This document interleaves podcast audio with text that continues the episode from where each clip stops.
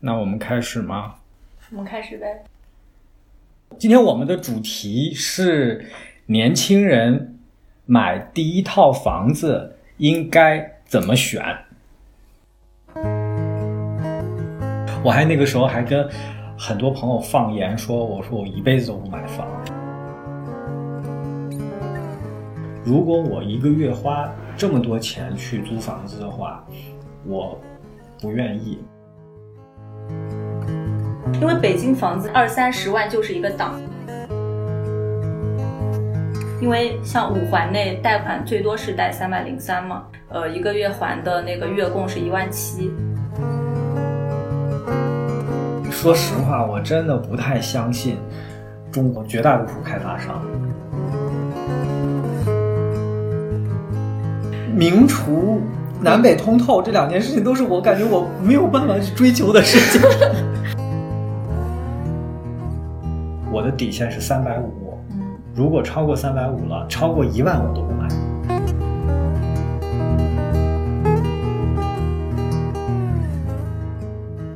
我先给大家介绍一下，今天在咱们播客这个串门唠嗑的，我邀请的两个好朋友、好同事，一个人是姜波辣，一个人是红山红妈。姜不拉其实是都已经一起工作好多年了，那可是太久了。对，我跟红山更像是一个过来人的角色。嗯嗯，因为我们知道我们的好战友姜不拉同事正在打算看看是不是要买人生中的第一套房子。，对，其实你也年纪也不小了，嗯，今年三十了今。年三十，那我们就先从姜不拉这边来开始吧。好呀，嗯因为这个我根本没有想过自己会在北京买房，是这不社保到年底快五年了嘛，就是、嗯。就是有那个资格了，因为北京其实能拿资格还挺不容易的对，然后就想说要不就在。就考虑买房这个事情，就但是在这之前，甚至是去年以前吧，都从来没有想过我会说要在北京买房，就感觉也是一个意识上的问题吧，嗯。就会预设自己好像是在北京买不起这件事，所以从来没有做任何准备，嗯，嗯，包括存钱什么的都没有做这些积累，就是有多少花多少那种。大家都是这样的。突然有一天，对，就所以导致现在其实会有点措手不及，然后就会呃去找爸妈呀什么的 这种，对，是哎，你觉得是什么嗯。促使你决定要买第一套房？因为其实他刚才讲，他之前一直没想有这个计划。我其实之前就是我在我买那套房子之前的一个月，我也都从来没有想过要买房，嗯就从来都没有想过这个事情。我觉得我我还那个时候还跟很多朋友放言说，我说我一辈子都不买房我也说，你也我肯定不可能在北京买房的，嗯对，肯定啊，我也说过这种嗯话，对，那我觉得我是一个就是真的有资格了，嗯就是会知道明确知道，就是马上就有资格了。嗯以前觉得就是就是任何事情都非常遥远，你也没不可能没资格买，也没有什么。我觉得有资格是一件还蛮重要的事情。嗯然后另外一个就是北京现在的房价也不会像前几年那样。就是那么夸张，嗯一天一个样，就是就现在还挺平稳的。最近还是相对比较稳。对其实过去有小一年了吧，嗯一直在降价。降，慢慢的在降。然后另外还有一个点是房租，因为一直在涨。如果我一直不买房的话，我以后也会承担可能都跟还房贷差不多金额的这个房租了，就还是很不划算。从长远考虑，还有一个原因，可能就是三十岁，就是突然有一天，年龄击中了你什么？我我是三十二岁的时候买的房子，就是你我早我早一点，我二十六岁的结婚前买的，哦，那会儿还没有限购，因为我太老了，那会儿还没有限购。然后，然后房价，你跟我一年的，我是外地人嘛哦，你是有户口的嘛，不一样。然后我是在，其实我觉得现在年轻人蛮苦的，因为我那会儿大概是没有经历这个大涨的时候，还是觉得啊，你当可以你当年嗯真的是，还算赶上了。现在真的是你年轻人你当年其实还是相对比较友好的那个时代。零九年嘛，嗯对不限购，房车都不限购的。你你真的好老，我的天哪！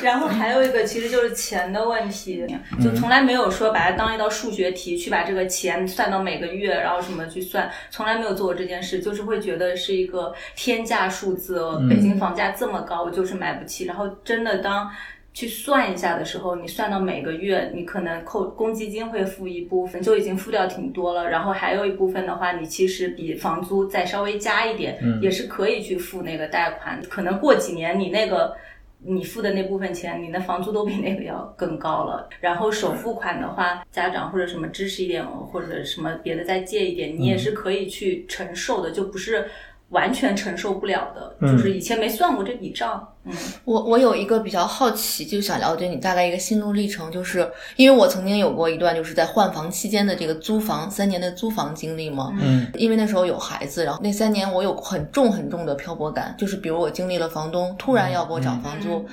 他就是毁约的那种涨势嘛，一下给我涨六成，然后当时是一种非常非常对对生活那种无力的那种感觉，然后想啊，我一定要去去置换房，一定要拥有自己的房。就是你在租房的过程中有没有遇到，就是就是某一个瞬间会让你下定了决心，还是想安定下来到底的那一个嘎嘣一下？对，有，其实就是我之前租了一套就。在那青年路那边，就是离公司还挺远的，就路上其实挺折腾的。但那套房子本身是设计的不错的，也是那潘晓阳做的，是他很早期的时候做的，就是希望自己也能有像这样的房子，哪怕不是很大，给他做一个改善，然后在比较好的位置，对，上班也方便，然后生活也方便的一个位置，嗯。我觉得还是年龄到了的原因吧，有一跟年龄有关系吧。我我现在回想，我第一套买第一套房的时候，就是那个最直接的让我让我最终决定，就是一下子决定，就是因为我算了一下账，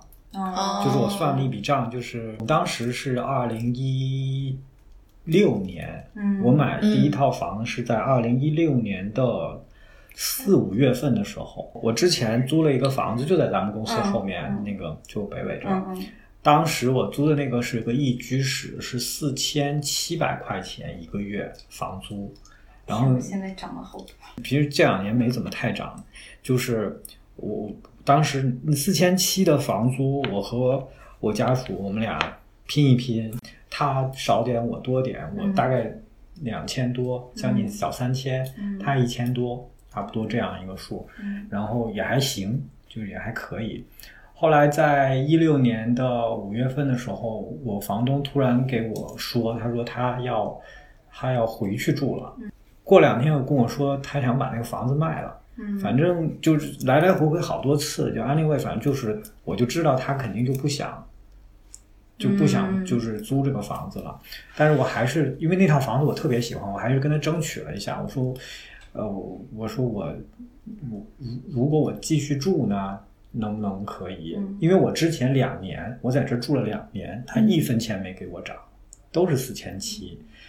他说过过了一天，他跟我说，他说如果你继续住的话，现在这个市场价也已经比较高了。嗯，他说我得给你涨到六千八，嗯，就一下涨到涨了两千一百块钱，非常贵。但我知道他可能他说六千八，但可能六千。当时那个市价可能六千四五的样子吧，啊，然后现在多少钱？现在七八千了。七八千，嗯，我就算了一下，呃，我其实之前那之前我从来没有算过，如果我要去买房子，我要贷款，然后我要贷多少钱，我我的月供是多少，我从来没有算过这个这个账。我跟你一样，你说我从来没算过。然后那天他跟我说以后，我的第一反应就是。如果我一个月花这么多钱去租房子的话，我不愿意。就是我觉得，我我觉得太亏了，就花六七千块钱租房子，我觉得太亏了。嗯，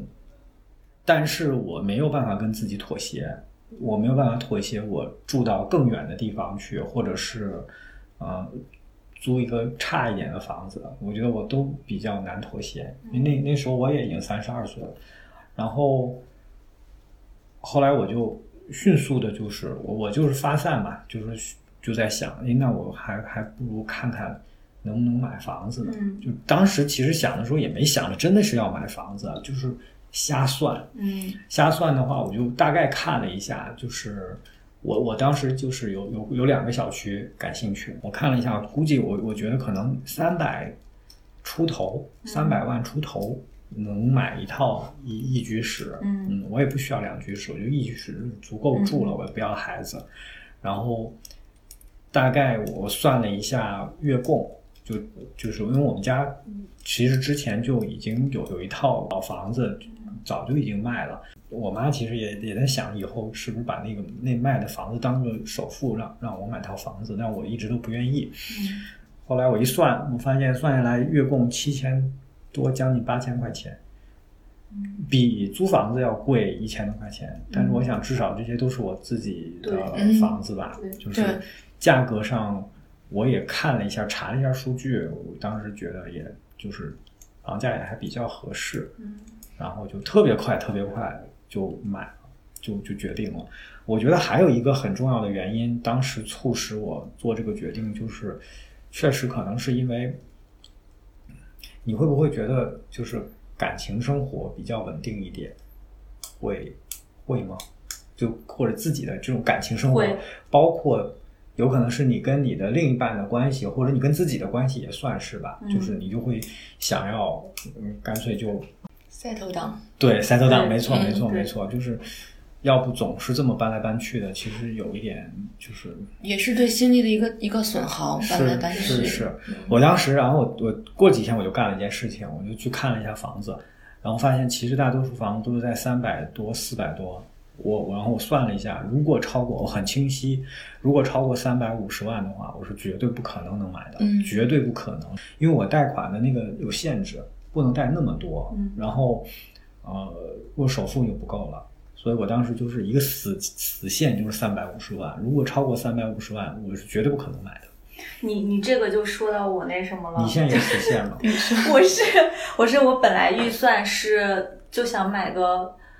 呃三百万左右的房子，嗯我又不想住的太远，就只能是那种非常老的小区，嗯，就加到了四百万以内。就是可能四百万以内的这种老小区，大概团结湖、亮马桥、西坝河，包括望京，嗯也都能有一些老小区一室一厅的这种能买到，在四百万以内。但是又觉得好像八五年左右的这种老小区有点太老了，就会担心我现在买下来 OK，但是我未来我再出手过个五年到十年，我再卖的时候，这房子就太老太老了，别人的贷款对也有一个就没有人再去买买它了，然后就。现在我已经加到了五百万，越看越贵，越看越贵。我全款变首付。就是我，我觉得啊，就是还是得有点儿有一个限卡对，得有个限卡在那的，就是，嗯，我当时其实我看完那一圈下来，我我后回来就跟我家属说，我说我就随缘吧，嗯。就是如果这次我能看到合适的房子，我就买，然后我如果看不到合适的房子，我就不买。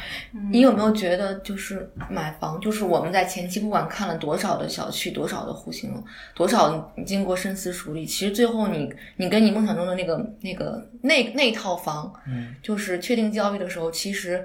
它有点像。就是靠缘分，就是那一个瞬间决定就是它了。那个决策的过程其实也特别快，嗯，我我感觉是这样的。嗯，就是他有的时候觉得，就是你缘分没没到，可能那套房子它就可能会会不出现。就是我们用玄学来说，就嗯包括我我我可能我不知道我我是不是有点太苛刻了，嗯 就是我当时那个房子，当时我记得我房东叫的是三百七十万，嗯然后我也说了我的那个底线是三百五十万嘛，嗯我当时就想，就包括后面他砍价，我嗯都是我都心里想的就是，如果他到不了三百五的话，我就不买了。嗯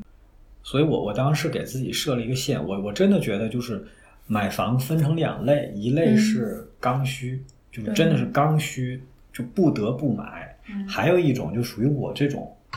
你其实也不算刚需，对吧？我也我是刚需，你算刚需吗？那算算刚需。为什么？算刚需？我得住啊，不是你不买，你不买的话，我就得家里家里会崩溃吗？就是我觉得刚需，我算刚需对你算刚需，因为你有孩子，你有结婚，有很多人买第一套房子都是因为就是家里不行，必须得买这套房子，呃，要结婚啊或者什么的，这这是必须的。就这种就属于叫刚需，不是刚需的话，我真的觉得不要太刻意，就是，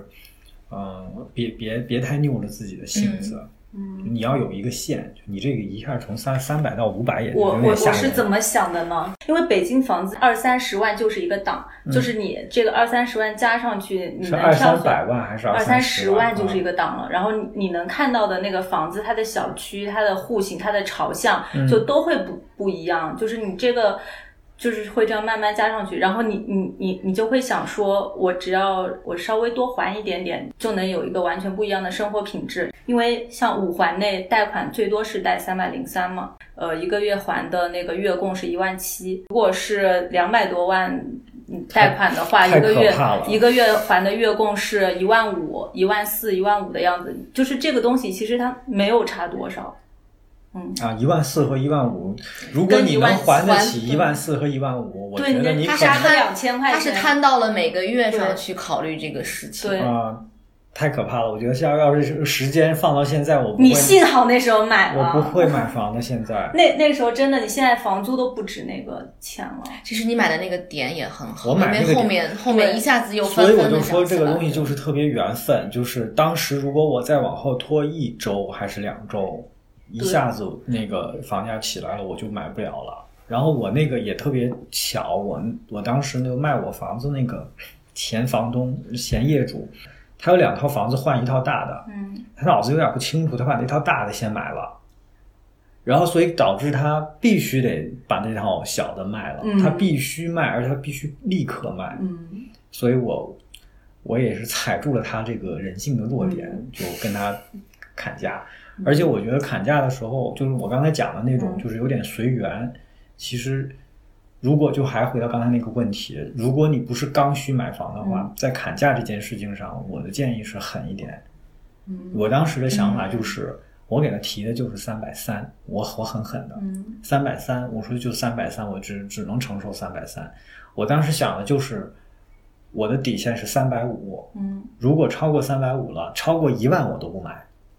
我觉得这就是就是控制的很好啊，因为三百五已经超过了我的一点嗯底线了，我还得装修呢。啊是，对啊，嗯，后来反正就是各种压榨他吧，就三百四同意的，三百四还是三百四十五啊，我记不太清楚了。所以回到刚才那个问题，我觉得就是看是不是刚需，如果不是刚需的话，压价要压得狠一点嗯。啊，然后决决就决断一些。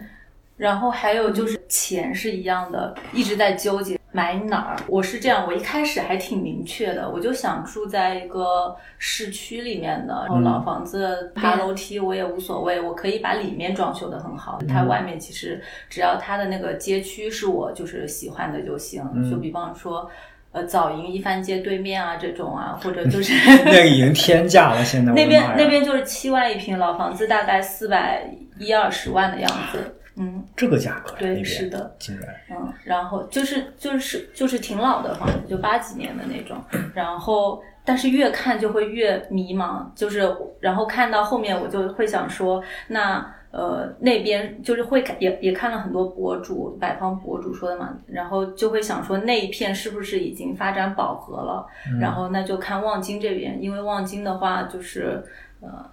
其实还是有一些空间的嘛。嗯然后，然后又看到那讲台路那附近不是有一个北京朝阳站，是那种高铁站，那它星火啊对对对对站对对那边不是那边也也会有发展潜力。然后又看到长营那边，长营那边说，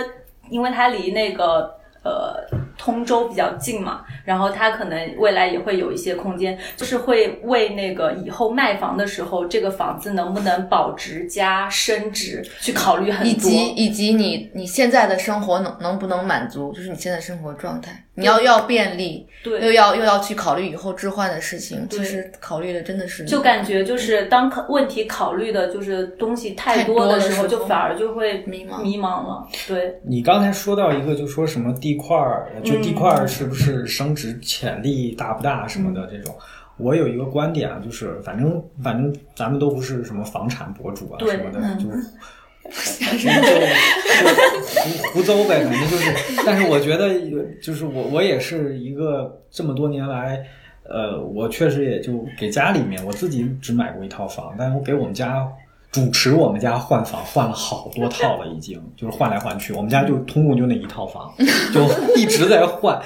我卖 都体验到了对我卖房卖了大概得有三四四五次，买房买了得有四五六次，就是反正那一套房一直在换，我妈都觉得我精神病，就是。听听起来，那天我我还跟人说，我说我买房买过五六次，人家觉得你们家怎么这么有钱？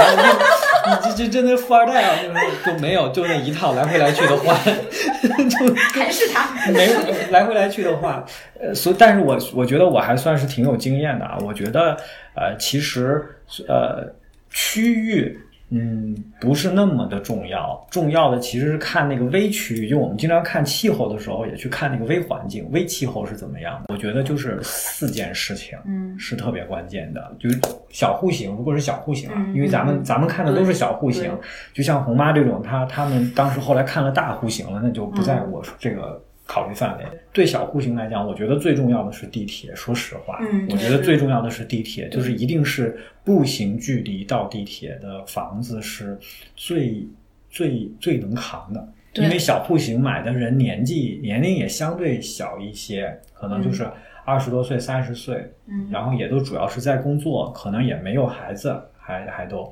呃，所以地铁其实是真的是特别刚的一个东西。就是它既能满足你现在出行和通勤的方便，就是未来你如果想置换的话，接盘的那个人，的他的那个年纪就是你现在的这个年纪，是，的，是的。他的这个需求也也是满足了。然后第二个要考虑的也是很重要的，就是商区。嗯这个商区，我觉得大户型的商区的考虑和小户型，我认为是不一样。你可以随时补充啊，因为我跟红妈其实我们俩，她她她两个孩子了，我我没孩子，我们俩其实挺互补的，都是老年人，但是一个有孩子，一个没孩子。呃，我我觉得大房子可能更要看的是有没有个大商区。是不是能够什么大超市啊？然后带孩子是不是可以去溜一溜的？是有这种考虑吗？就是我换大房子的时候，首先考虑的是要人要住得下，嗯，这个是第一要满足的。就商区，我是说你当时我知道，第二个就是在那个大环境里面，比如说，因为我我有车嘛，可嗯能我在开车能、就是开车的范围内，我可以满足就 OK 了。嗯，所以也是大商圈儿肯定也是考虑的。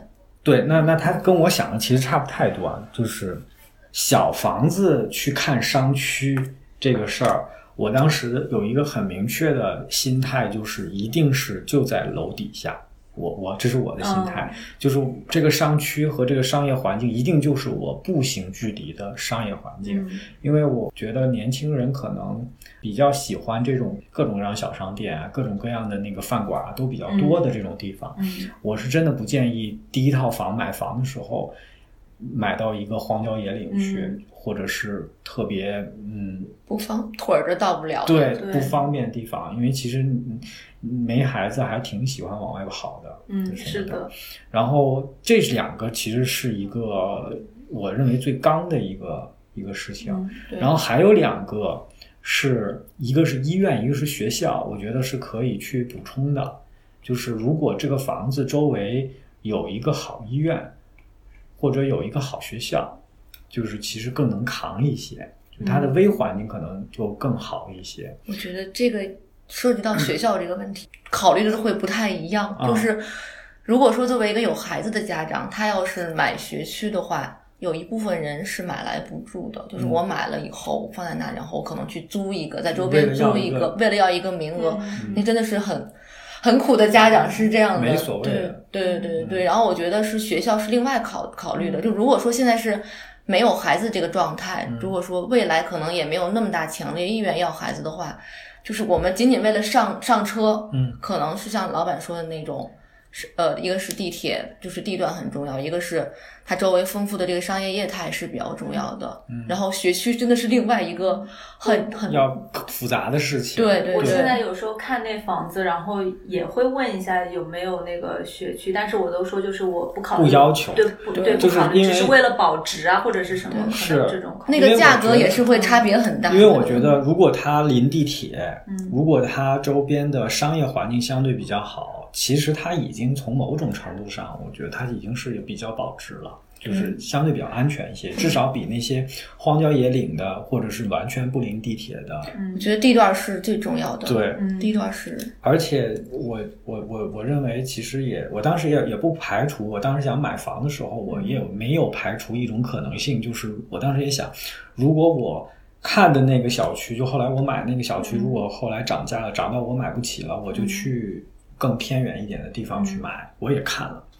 呃，但是我就还是这两条，第一一定是地越远我越得要在地铁站边上，还有就是第二就是那个房子小区之旁周边的商业环境要好一些，要比较比较有有生活气息吧，我觉得就是。就是因为我也住过那种完全没生活气息就跟鬼城一样的小区，真的挺可怕的，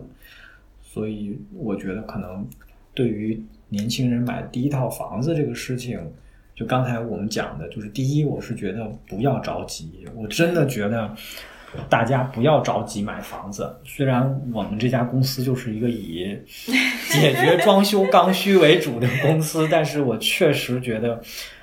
大家不要着急买房子。如果你们真的没有那个刚需，嗯，然后你的经济上面确实也没有那么的宽裕的话，没有必要这么。早的就让自己进入到一个一个经济的这个压力当中去，我觉得还是到了三十岁其实是可以考虑了，因为其实我之前有一个理论啊，就是嗯你在买房子之前，如果可以的话，最好多租几年房。你你你才能特别了解你到底想要什么样的房子。我特别赞同你这个，因为就是我之前其实也租了好多房了嘛，就是在北京一直在住。我嗯，就是特别有用，就是最近看房的时候，我上一套房子它的那个是个小户型，装修都很好，是新的小区，然后是全北。但是有大落地窗，采光是完全没有问题。我当时其实也是被房子本身觉得哇太好了，就搬过去住了嘛。然后住了一年之后，就是春夏秋冬四季住下来之后，我发现朝北的真的不行，很痛苦。对，就是我这次看房的时候，我这个预算买一室一厅，其实很多那种楼盘会把朝北的房子就是划给小户型了嘛。就是小户型就没有什么很好的朝向。如果我没有住过上一套，我就一心动，那个价格也合适，然后然后房子本身也不错，我就会买了。嗯，然后我住过之后，我就坚定，就是再好都不能买。嗯，然后包括像有一些嗯老老的房子，就太老的，我之前也住过，就是那个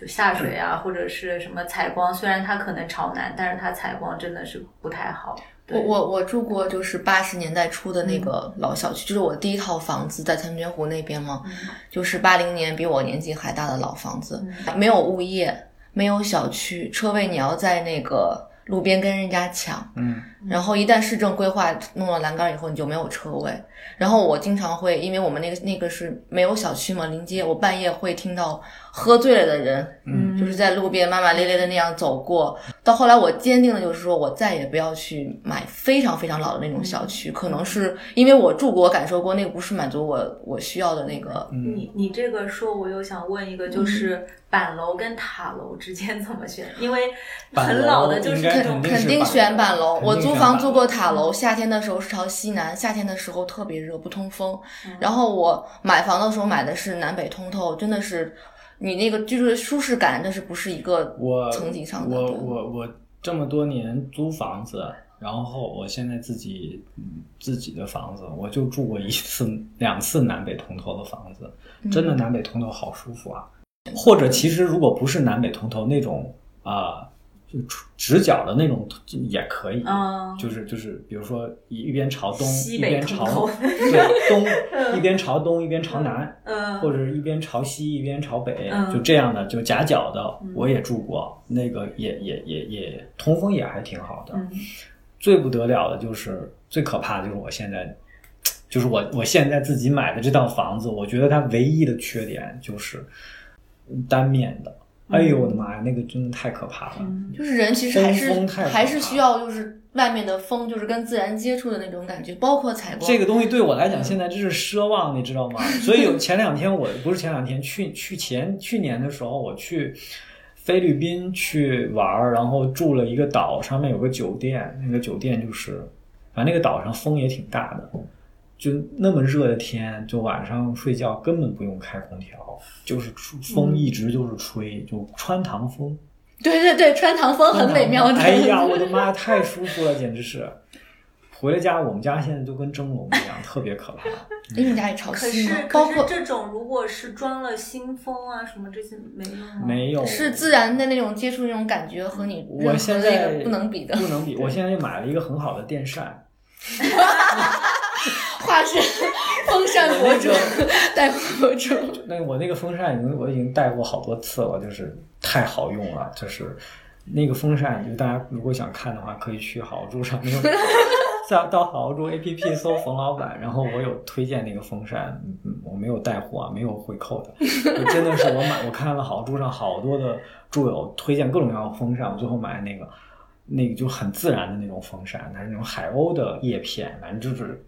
什什么什么什么力学吧，反正就确实很好用。我现在每天晚上躺在那个床上吹着那个风扇，幸福假。想自己正在被穿堂风吹，还是有点那个感觉的。但是确实，如果大家能买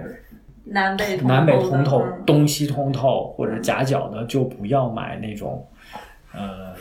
单面的，嗯，但确实单面的会便宜很多。其实新风呢，我觉得是能解决一些问题的。嗯新风系统其实可以解决一些问题，可以就我们家不是单面嘛，嗯我我只要不开我那个新风，家里就有一股怪味儿，特别严重的怪味儿因为不，通风。因为真的是不通风。掉。然后我只要我现在就是二十四个小时，二十四个小时开新风，嗯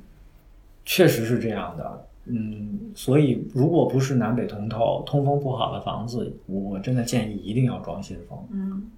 因为去买板楼的话，其实现在除了那些很新的楼盘，就其实大部分都是八八十年代、九十年代的楼老楼，嗯没有电梯那种。塔楼的话，可能比那种板楼稍微新一点吧，但也是九十年代什么的，就是这种。北方好像尤其板楼很少。嗯刚才说到那个采光，就是说住北边的那个嘛，我有一个朋友，他就深有体会。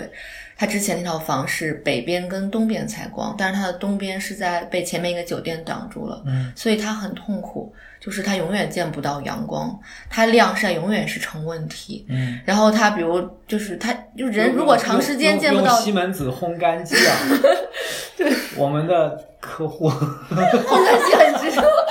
值得买，就是人见不到阳光是会崩溃的，我就是那个状态会很不好。我住全北就也真的是住崩溃了，就是嗯房子再好，它朝向全北，完全晒不到阳光，就也真的不行。冬天我们去他家串门，就哪怕暖气开的很足，那个阴冷的感觉还是在，就是没有阳光的那种感觉，非常不好。嗯所以我觉得采光重要，然后通风重要。嗯，然后这两个我觉得是一个户型当中首先要看的，哦因为它跟体感相关嘛。是的，是的，是的，对，那说到户型，我发现就是还挺多人觉得就是这个户型这样了，就是可能就这样，但其实是有一些可以通过后期的装修什么去把它改的。对。首先，我们先定义哈，定义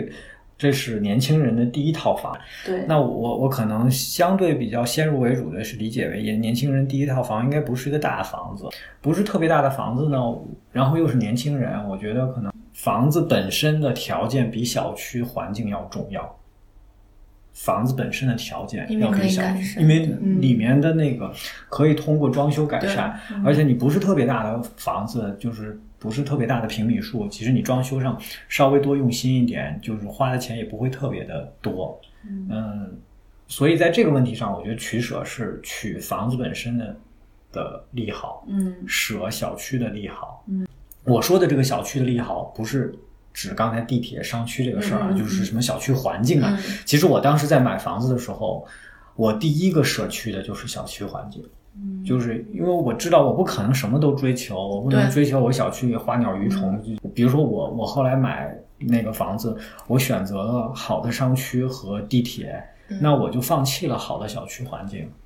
所以在这个问题上是这样的。然后回到那个刚才那个户型的问题上，我是觉得有一个大的原则，我我认为就是承重墙能少是就好。越少越好。包括我看房子，第一个我问的问题就是，你先给我画出来，告诉我哪几栋哪几堵墙是承重墙。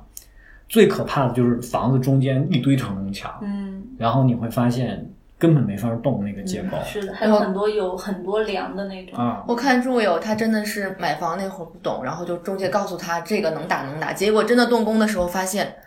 哪儿哪儿都不能打，就很痛苦。就是而且我建议就是你买房子的时候，不要听中介告诉你说这个是承重墙，那个是承重墙，你最好是找到小区去问物业，或者问甚至问开发商，你到底这个原始图纸里面哪些是承重墙？我现在有时候去看的时候就敲一下，没用。没用吗？嗯，我觉得有一些我一些一些不是特别专业的人，光敲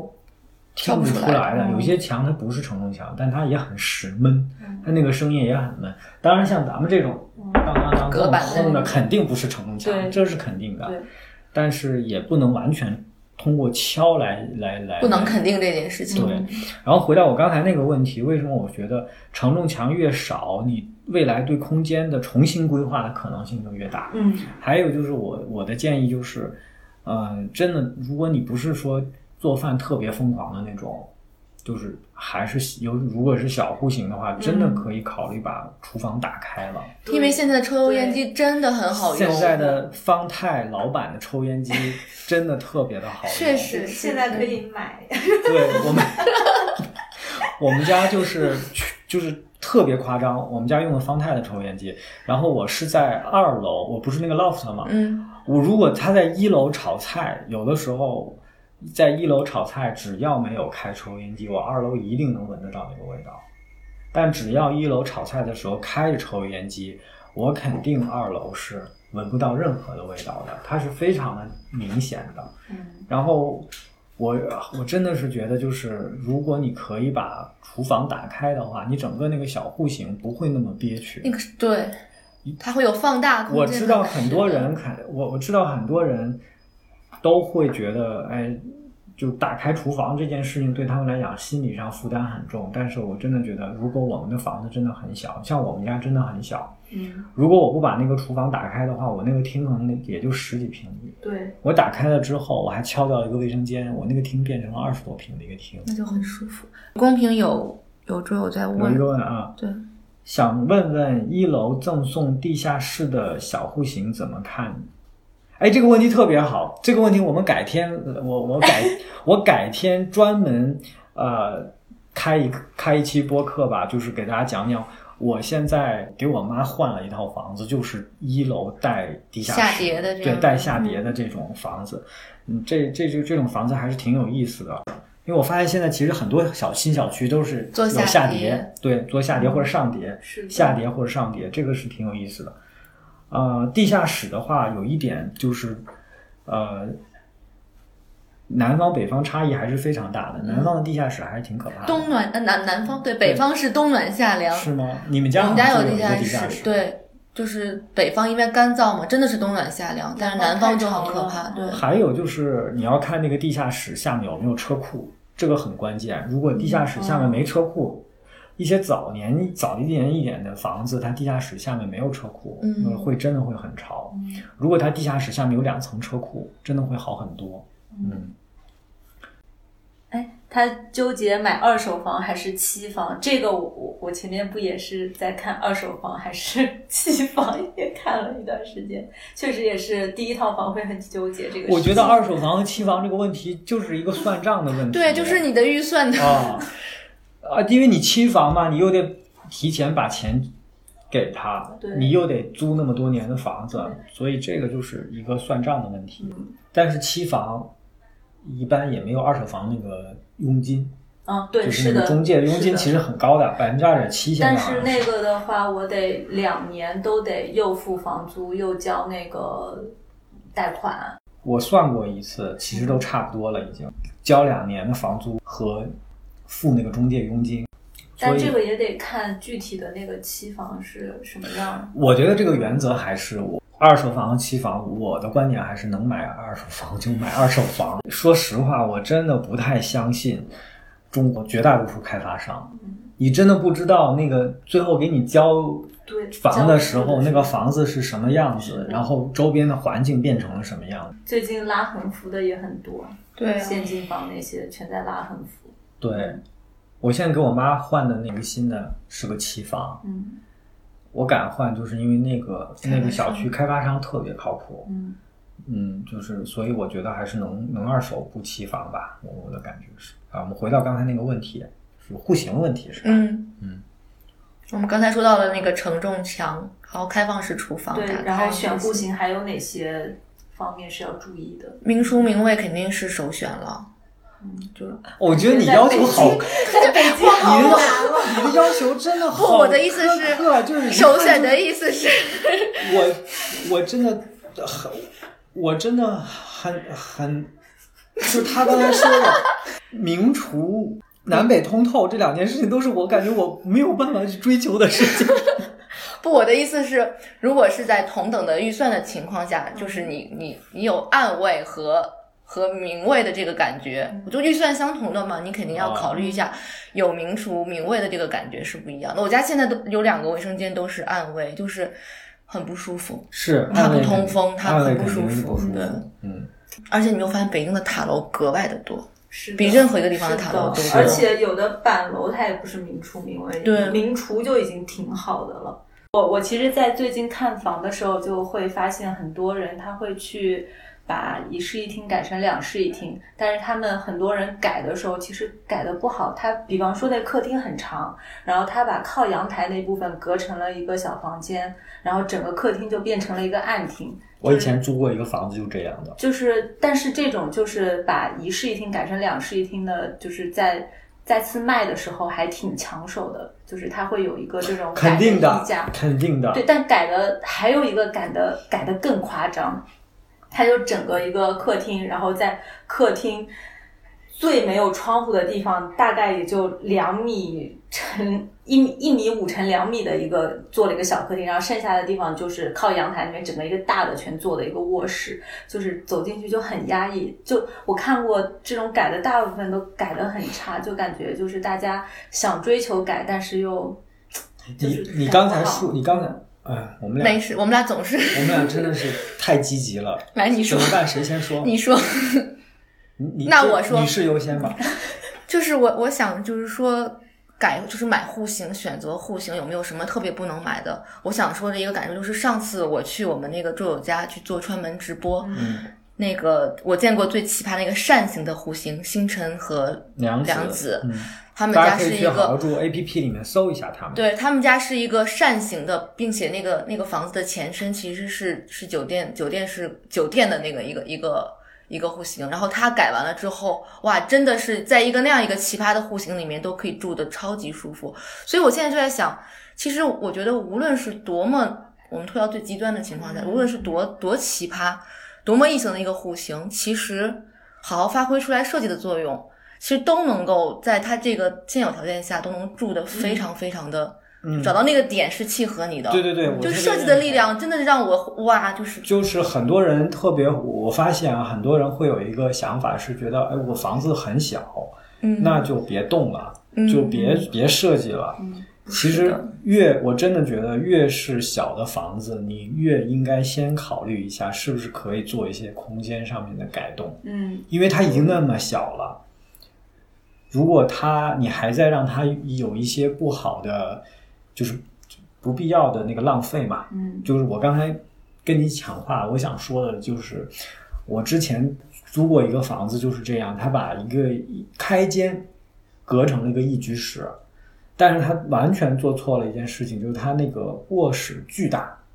嗯，然后被隔出来的那个从门口的那个小厅特别特别小，嗯。就是我真的觉得卧室就是个睡觉的地方，嗯真的没有必要那么大。嗯是的，就是就是你应该把卧室做的小一点，嗯就放一张床就行了，甚至于衣柜都可以挪出去，是的，不要把那么大的空间浪费给卧室，然后外面那个厅变得特别的小，就显得特别鸡肋，特别的浪费空间。所以这种其实也是很很常见的，我也经常没事儿刷那个各种各样的买房的网站，经常能看到那种小户型。反而小户型的那个户型设计做的特别的鸡肋，对，也是不合理的。改一改，可能卫生间就可以做成四分离、三分离对了。是的对是这样。厨房可能就能打开了，甚至能做一个岛台。我看好住上好多的那种小户型的厨房，打开以后做了个岛台。对非常舒服啊所以其实，在装修的时候，就是就是买房的时候，就得先考虑一下它是不是这个空间有可塑性，能够就是未来平面啊。能做一些优化，什么墙打掉什么这些，做一些可塑性的优化。然后另外就是装修的时候，千万千万要注意，把这个精力花在平面布置上多一点。对对是的，是的，嗯我有一个朋友，也是前段时间刚买了一个小户型，然后他就在搞装修，嗯，然后他就觉得装修就是那些刷刷这些颜色的墙啊，弄一些装饰什么，真的不是他完全忽略了平面平面的对。最重要，对。那那刚刚其实前面还有说一个，我觉得还蛮重要的点，就是第一次买房的时候怎么去挑那个中介。哇，首先哎这个 你来，这个你来让让给我第一个发言，我太想说这个问题了。我我特别想说的是，呃，当你大学毕业之后，嗯可能你会经历你们家换房，可能你会经历嗯你父母换房，对你什么姑姑换房、姐姐换房。请大家，因为我估计在听播客的有很多人应该也挺年轻的，请你不要浪费任何一个机会去参与到你们家的购房行为当中，不要认为，呃，我爸妈买房，或者我姑姑买房，或者我姐买房，我哥买房跟我就没关系。嗯其实你可以参与进去的，你可以去跟着他们一起去跑一跑，看看房，然后跟中介打打交道。因为中介这个行业真的水太深了。嗯，如果你之前从来没有跟买房的中介打过交道，然后你突然一下子要开始自己跟中买房的中介打交道，它里里面他们有很多的门路啊，很多的套路，你其实真的不知道的。买卖房屋的中介跟租房的中介其实还是不一样的，所以就那句话叫什么？你没吃过猪肉，还没看过猪跑吗？所以就是在可能在你大学毕业、大学毕业到你买第一套房之间，如果你的家里是包括朋友，如果有要买房的这种经历的话，一定要抓住这个机会参与一下。你不用去帮人做决策，你参与一下谈判，跟他一起去跟中介聊聊天，你看看那些勾心斗角的方法都有哪些。我觉得这个是跟中介，我觉得第一个忠告吧。嗯嗯，然后第二个忠告说完了，你就可以说了。第二个忠告，我觉得要选大品牌的中介，有时候你不要差差那几点的一个服务费，就是小的那个中介，他可能给你便宜一个点的中介费，但是中间可能会出的纰漏，他的专业度是肯定不如那种是大型的这种这种中介而且它的专业度。我我我之前某一次买房给我妈换房子的时候，我还上过打过官司呢。哇，我去那个官司一直打到了北京市第二中级人民法院。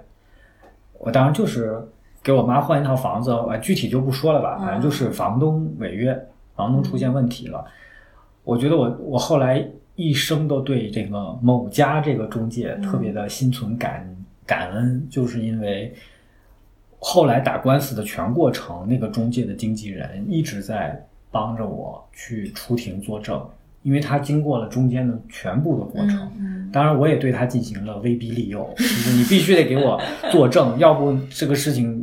嗯对你们公司也不好。嗯都已经打官司了嘛，先是到先是到一个小法院去打，打完了以后不行，那个那个人又去上诉，又上诉到中院去，最后我胜诉的，所以一定要找一个靠谱的中介。确实，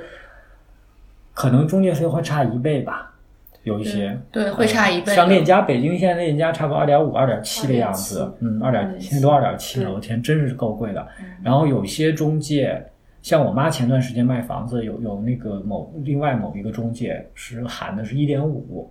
啊，但是好低啊。嗯，他喊的很低，一点五，最开始一点八，后来他觉得竞争不过那个那个那个大中介了，他就喊了一点五。嗯但后来那个买房子的那个买家还是没有没有选择他。那就是呃，选完中介的公司之后，选到中介个人呢，这这里有什么？我我我觉得，因为我跟中介经纪人打交道其实挺多的，嗯我感觉真的是要会看人，他是不是一个比较真诚的人。我觉得经纪人的嘴都很很能说，但是真诚的人还是可以管得住自己的嘴的。嗯一些不该说的话，一些不胡说八道的话，他是不会说的。嗯一般的做法都是可能走到一个中介里面，或者是在那个 A P P 里面，嗯先找多找几个人，嗯然后你都跟他们打打交道，每个人你都跟他们打打交道，然后你觉得。你觉得你最舒服的一个，你你跟你最气场气场最合的一个人，你最信任的那个人，然后你就让他带你看其他的房子，因为其实现在他们都是可以全部的房源都是开放的，他们任何一个人都可以带你看所有的房子，对，所以找到一个自己喜欢的中介经纪人，真的挺重要的。找大中介，找你信任的经纪人，嗯。嗯。还有就是，还有就是，我觉得你可以去问问他一些问题，呃，尤其是像过户上的一些问题，嗯呃，一些纠纷的问题，你看看他怎么回答。他如果回答的都还比较的细致的话，就说明他真的业务能力还挺好的，这个挺关键的。嗯我见过挺多那种经纪人，其实他不是特别懂业务，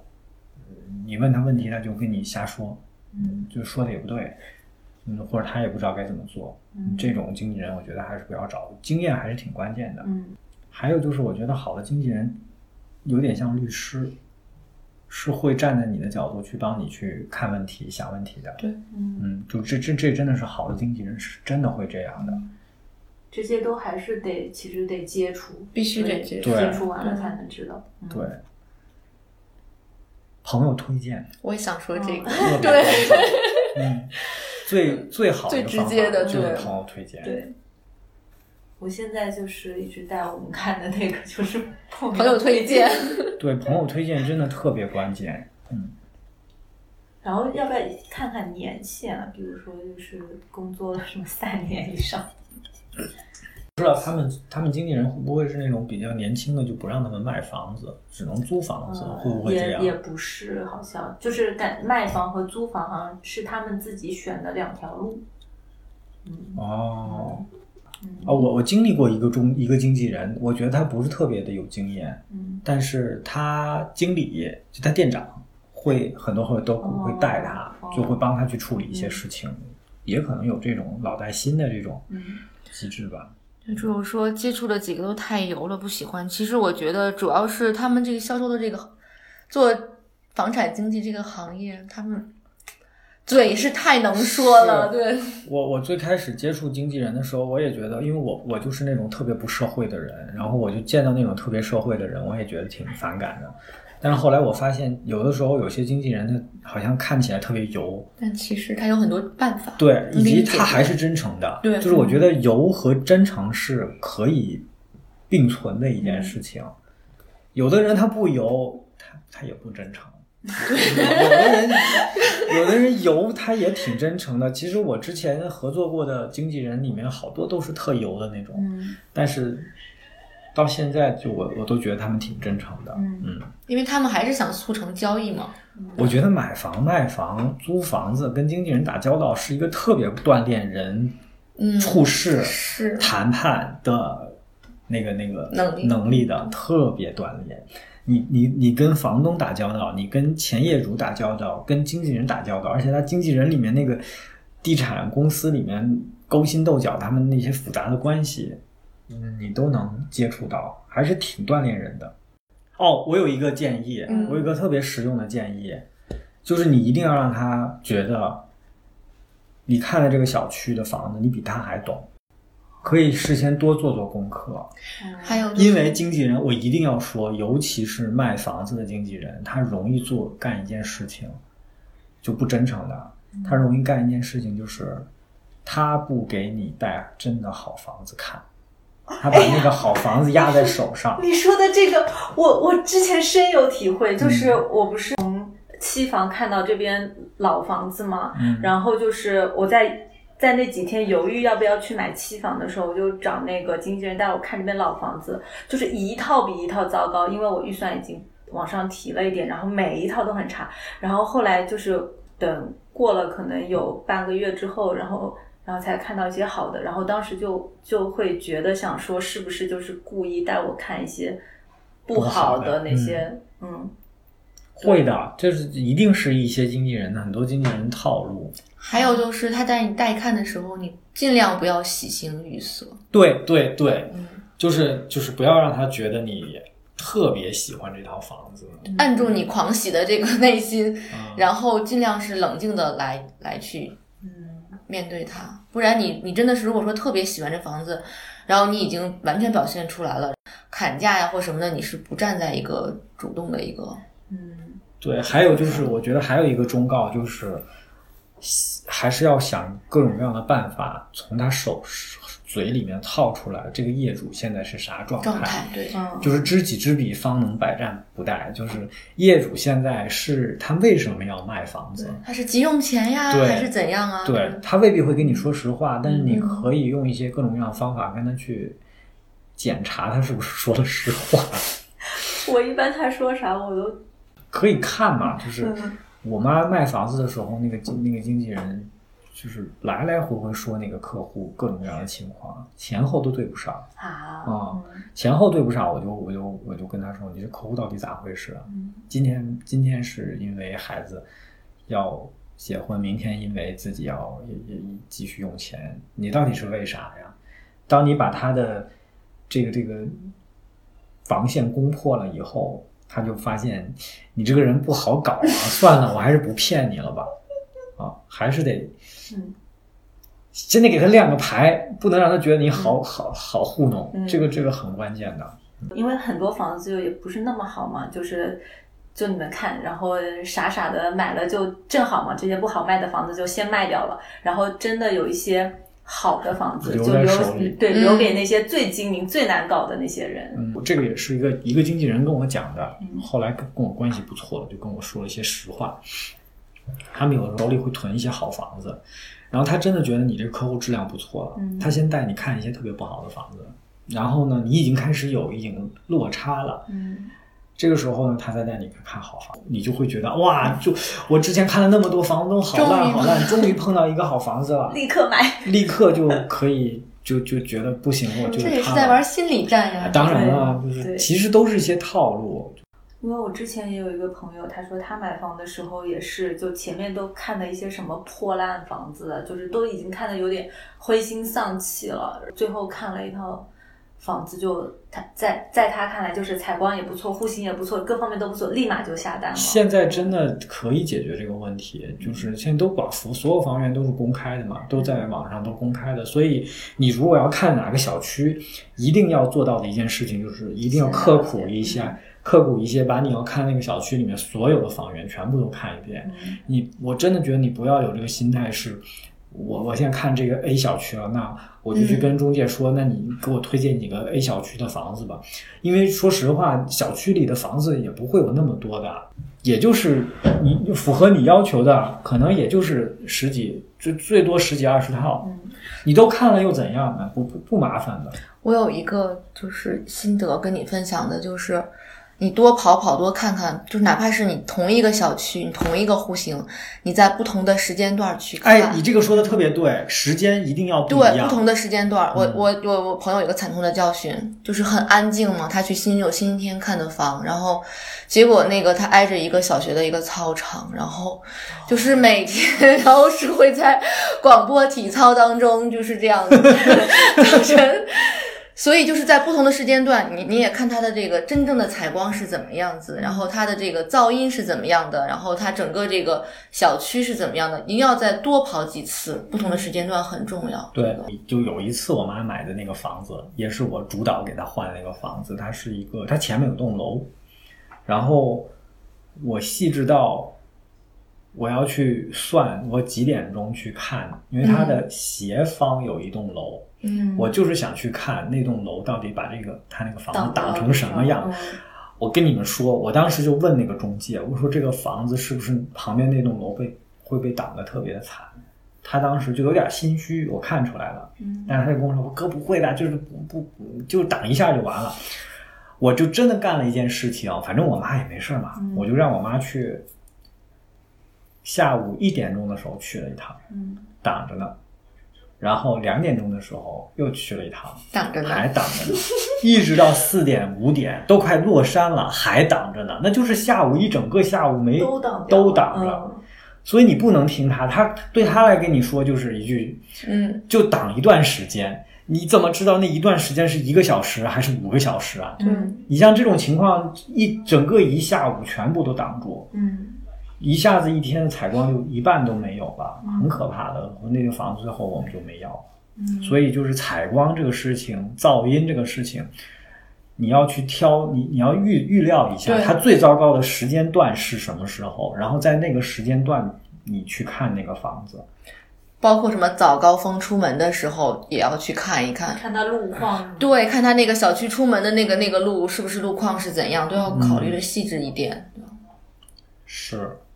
那要看多少房子才算就是看差好，我来回答你这个嗯问题。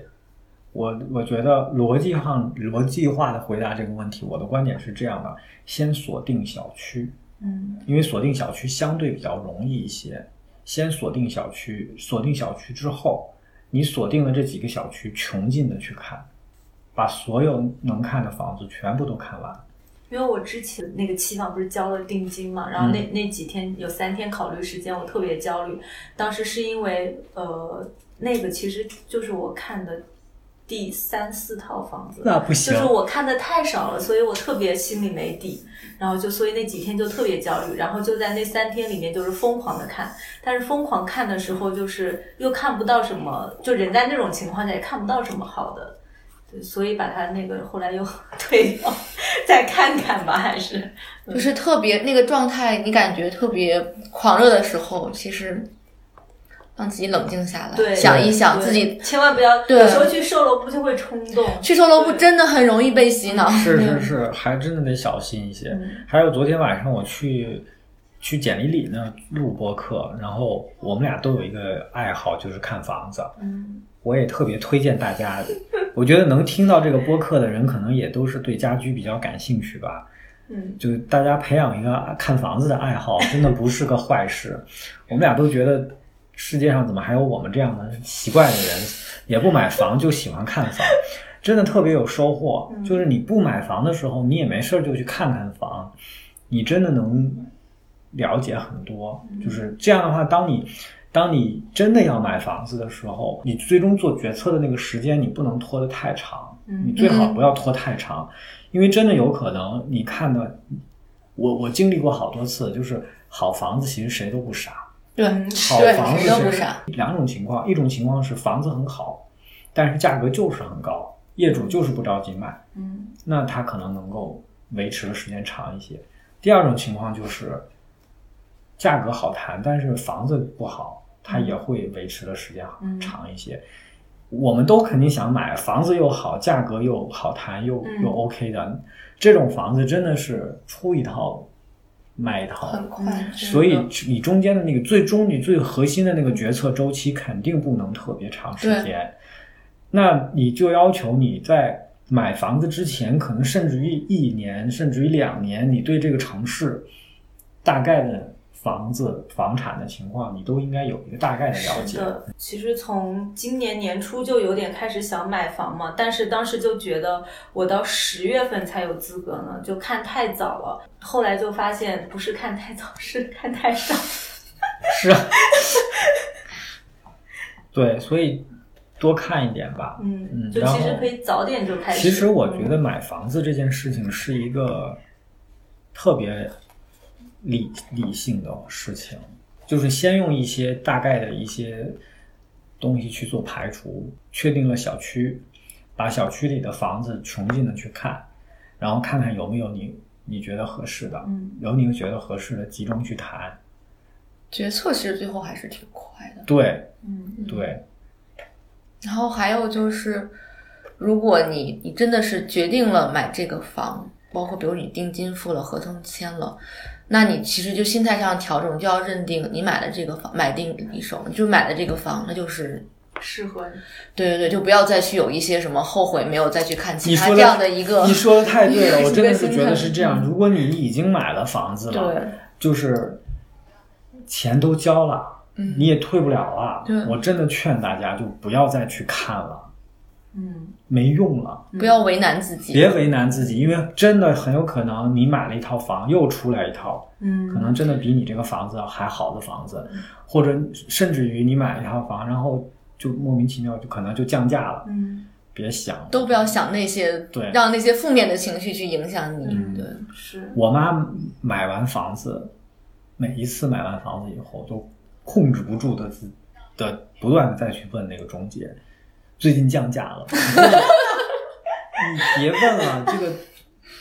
大型自我折磨。跟自己过意不去。嗯，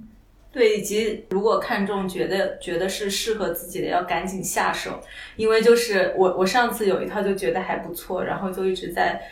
犹豫，因为它的那个是老公房，它的房本面积是比实际的那个建筑面积要小了七平米，我但是它卖的价格还是大面积的价格，但是只是稍微优惠了一点点，我当时就一直觉得这个是不是会很不好啊，还咨询律师朋友什么东西的，然后就在犹豫的时候被人家买走了，我就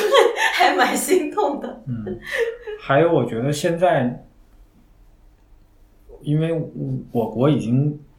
倡导房住不炒很很长时间了，至少得有两三年了吧。嗯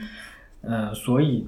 整个的房房价相对不是那么的夸张了。就最近深圳有点太夸张了，嗯。但其他城市相对比较稳趋稳，所以我觉得真的没有必要冲动购房。嗯。可能在十年前还特别容易冲动购房，而且我觉得时间拨到十年前，你冲动购房，我觉得也是有道理的，嗯。因为可能十年十几年前吧，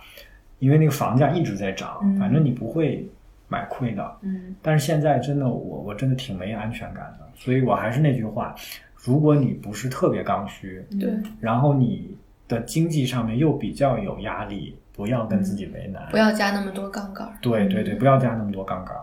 嗯，嗯就是还有就是看房子，不要凑合。如果你觉得这个房子有一两点你真的是完全不能接受，就是是那个木桶理论那件事儿吧。如果有你完全不能接受的地方，哪怕其他地方好到不行，嗯都不要买。嗯因为这个东西是人生当中最大的一个大件儿了，会困扰你，它会一直困扰你。对嗯嗯，反正今天就是跟大家分享了一些我们呃我和红妈关于买房子的这个这个事情，然后我们的很多同事也在正在面临人生的是的。第一套房。嗯，好那，我确实今天就是聊完也清晰了很多。之前会考虑特别特别特别多，但有的考虑是不必要的。嗯对，大家如果希望我们在未来去聊，还有聊什么话题、什么主题，都可以在评论里面给我们提出来吧。然后我们会就这档栏目吧，节目就是瞎聊天儿，没有什么那么正经的事情。对，我也参加了几次播客，我觉得最好的播客就是瞎聊天儿。嗯，也建议大家可以以后听我们播客，就是什么刷牙的时候啊、拉屎的时候啊，跟老公吵架了，听一听我们的节目就挺好的。嗯，好吧，那今天就这样了。好的，嗯，谢谢拜拜。大家，拜拜拜